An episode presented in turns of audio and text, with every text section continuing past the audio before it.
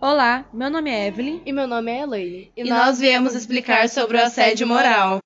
Assédio moral é a exposição de pessoas a situações humilhantes e constrangedoras no ambiente de trabalho, de forma repetitiva e prolongada no exercício de suas atividades. É uma conduta que traz danos à dignidade e à integridade do indivíduo, colocando a saúde em risco e prejudicando o ambiente de trabalho.